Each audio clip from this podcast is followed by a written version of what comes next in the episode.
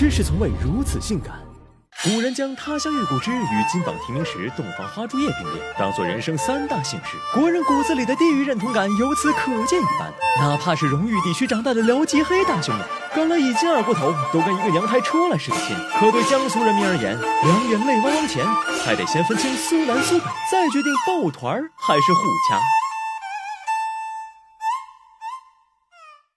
相比北边的嘴炮，苏南总是更加身体力行，贯彻祖训。有一度，苏南姑娘收到的第一条婚恋忠告就是苏北人嫁不得，而一些因为爱情嫁到苏南的苏北姑娘，则被迫与家乡父老断绝关系。感情江淮流域的梅雨季节，就是被拆散情侣的怨念产物。除了生殖隔离，苏北还是万能背锅侠。遭窃，苏北人干的；被抢，苏北人干的。就连抗战期间抓汉奸，都会先怀疑苏北人。明明只隔了一条江，却感觉隔了一整个银河。苏南人民思想僵化的简直过分了。随着时代进步，南北之争有所弱化，面对面 diss 有损体面，战场自然从线下转移到线上。但骂来骂去，内容不是苏北素质差、苏南小气鬼的老三篇，就是掺杂各类情绪，搬出各家老祖的问候，没有深度，没有灵魂，没有张力，窝里斗不停。江苏人民甚至把仇恨。拉到了海外，灯塔国的江南长者就喜欢把放飞自我的美国黑人称为刚波宁，感情两人看对眼了，分分钟能在马路上开启昆曲怼说唱的 battle 模式。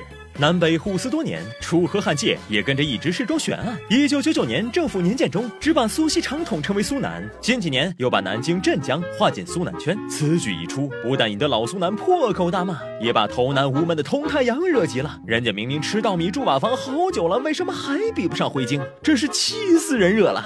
其实哪有什么为什么，苏南人眼里讲不了吴侬软语的都是苏北人，别扯什么苏中，那就是个苏北 plus。人家不造城墙跟你们划江而治，都已经很客气了，你们还想拿地图开疆？拿衣服。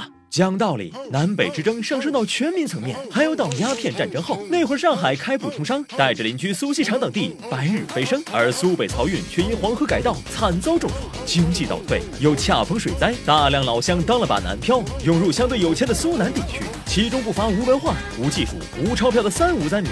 为了生存，他们只能在社会底层卖苦力，久而久之，给人留下了切菜刀、修脚刀、剃头刀的三刀流印象，和宁波人长金融、无锡人长实业形成了。鲜明对比，这种南洋北移的局面在新中国成立后也没有改观。由于发展侧重不同，苏南作为经济担当，GDP 一路狂奔，而苏北作为粮仓担当，发展受限。在巨大的经济差距下，依然被南面的亲戚甩脸子、翻白眼。可事实上，苏北并不是可怕的穷亲戚。毕竟，放眼全国，排行老幺的宿迁也能轻松碾压一半的地级市。说一千道一万，要是没有苏北的第一产业做支撑，也不会有苏南的高歌猛进、欣欣向荣。有人说。南北歧是并不是地图炮，而是对故乡一往情深又无处安放的骄傲。但无论是楚汉雄风，还是吴韵江南，都不是用嘴吹出来的。同仇敌忾搞发展才是硬道理。明明是王炸，干嘛非要拆开打？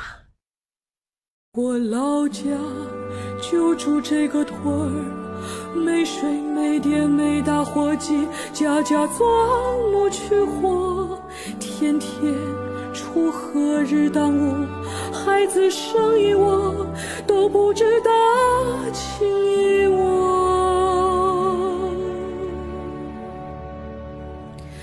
Time to say goodbye，